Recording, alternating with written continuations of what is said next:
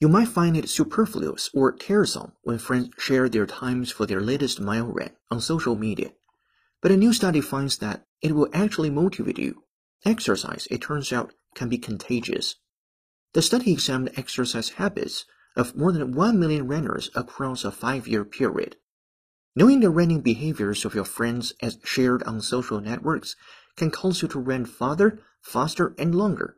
Study author and Massachusetts Institute of Technology professor Sinan Aral said.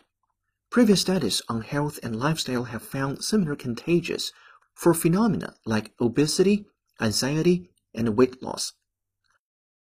There's nothing superfluous, there's nothing lacking. There's nothing superfluous, there's nothing lacking. Show respect. An attitude of respect and trust can be contagious. Show respect.